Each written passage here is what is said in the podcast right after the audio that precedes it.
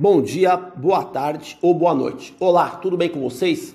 Meu nome é Adriano Vretaro, sou preparador físico de alto rendimento e estamos aqui para falar sobre preparação física no basquete, preparação física direcionada especificamente aos jogadores de basquete. Pois bem, vamos lá. O tema de hoje que eu pretendo discorrer, comentar com vocês é sobre a creatina quinase no treinamento e partidas dos jogadores de basquete. A creatina quinase, para quem não conhece, também é conhecida pela sigla CK e é uma enzima que serve como marcador biológico de dano muscular. A creatina quinase pode ser usada como um indicador de estresse imposto ao sistema musculoesquelético durante os treinamentos e nas partidas. E também é frequentemente empregado para monitorar as respostas fisiológicas frente às cargas de treinamento. Normalmente, as concentrações séricas de creatina quinase no organismo são baixas. Todavia, exercícios de alta intensidade geram maior quantidade de microlesões na musculatura solicitada, fazendo com que a creatina quinase extravase para o meio extracelular. Regime de contração excêntrico provoca mais microtraumas musculares do que o regime concêntrico. Dentre as ações musculares excêntricas que ocorrem nas partidas de basquete, podemos mencionar as desacelerações bruscas, as mudanças de direção, aterrissagem de saltos, entre outras tarefas intermitentes que requeram o regime excêntrico. É possível entender a magnitude do dano muscular com base nos valores da concentração de creatina quinase. Quanto mais elevado for o valor de creatina quinase, provavelmente maior será o dano muscular provocado. Assim como maior será, será, a inflamação muscular e maior o aumento de proteínas intramusculares no sangue. Esses valores de creatina quinase são influenciados pela intensidade do esforço realizado pelo jogador e sua concentração sérica tem relação com a individualidade biológica. Os valores de creatina quinase plasmáticos elevados após uma sessão de treinamento intenso podem perdurar por até 72 horas aproximadamente. Inclusive, a creatina quinase ela é responsável pelo surgimento da dor muscular tardia após esforço, que permanece na musculatura enquanto seus níveis estiverem elevados. Somando-se a isto, valores altos de creatina quinase provocam uma diminuição temporária na função muscular, que pode interferir negativamente em ações motoras, como os sprints de velocidade e os saltos.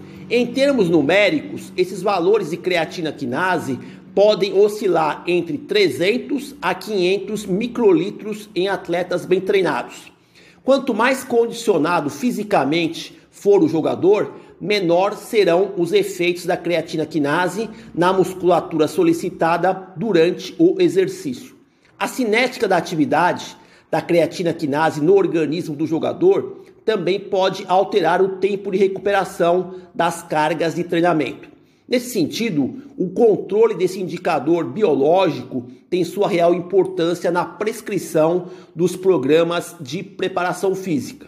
Vale lembrar que existem jogadores mais responsivos e outros menos responsivos biologicamente na concentração orgânica de creatina quinase sendo que essa variação interindividual pode gerar efeitos fisiológicos nulos, baixos ou altos. Uma pesquisa que foi feita com jogadores de basquete avaliou o percentil de elevação dos níveis de creatina quinase imediatamente após uma partida. Foi encontrado um acréscimo de 18,7% na creatina quinase após uma partida, indicando uma adaptação metabólica muscular aguda após o jogo. Um outro estudo comparou jogadores de basquete de elite, nível internacional, versus jogadores de basquete profissional, nível nacional. Em três momentos da temporada foram coletadas amostras para avaliar a creatina quinase: no início, no meio e no final da temporada. Os valores de creatina quinase de ambos os grupos, elite e profissional, oscilaram entre 200 a 500 microlitros, sendo que no grupo de jogadores de elite nível internacional, esse valor elevou-se 51,5% no meio da temporada e no final da temporada volta a declinar.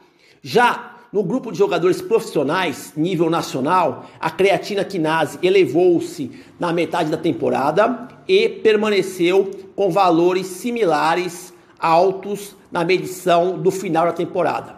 Os autores do estudo concluem que os jogadores de elite, nível internacional, conseguiram baixar os níveis de creatina quinase ao final da temporada por apresentarem um melhor condicionamento físico e uma capacidade superior de recuperação orgânica.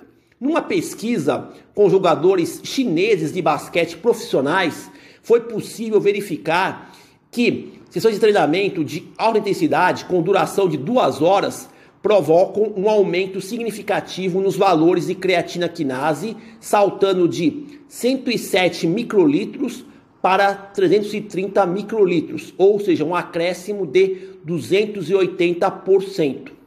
Uma outra investigação analisou os efeitos de três dias consecutivos de partidas na atividade da creatina quinase dos jogadores de basquete. A coleta de sangue para análise da creatina ocorreu em três situações: na manhã do dia do jogo, 10 minutos após a partida e 8 horas ao término do jogo. Nos resultados, quanto mais condicionados fisicamente em termos neuromusculares estavam os jogadores, mais modestos foram os valores de elevação da creatina quinase. Outra questão pertinente é que o comportamento da creatina quinase sofre relação com a nutrição dos jogadores. Nesse aspecto, uma pesquisa estudou jogadores de basquete grego profissionais e sua alimentação no dia da partida correlacionando com os valores de creatina quinase decorrente dos esforços nos jogos. Foram medidos os valores de creatina quinase em dois períodos, 15 horas após o jogo e também 39 horas após a partida. Na interpretação dos autores, a dieta dos jogadores no dia da partida tem relação direta com a energia expendida e as necessidades da massa corporal dos atletas. Os valores de elevação da creatina quinase variou de 15% a 300%. No tocante à nutrição, a fibra dietética e também a colina, que é um componente do complexo B, ingerido pelos jogadores na alimentação, apresentaram correlação com níveis inferiores de creatina quinase após a partida. Então, de acordo com os autores, a dieta dos jogadores antes e após as partidas pode ser manuseada com ingredientes que favoreçam uma recuperação mais acelerada do dano muscular provocado pelas ações musculares no regime excêntrico.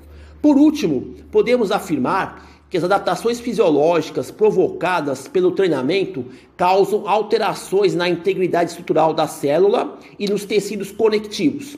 Assim, a utilização da creatina quinase como um indicador funcional bioquímico da intensidade das cargas e sua respectiva recuperação pode ser prática rotineira do preparador físico envolvido com o basquete. Então, termino aqui o que eu gostaria de falar sobre a creatina quinase no treinamento e nas partidas dos jogadores de basquete. Bom, por hoje é só. Espero que vocês tenham conseguido obter alguma informação útil para poder aplicar na sua prática profissional. Agradeço pela atenção, desejo boa sorte a todos e até a próxima.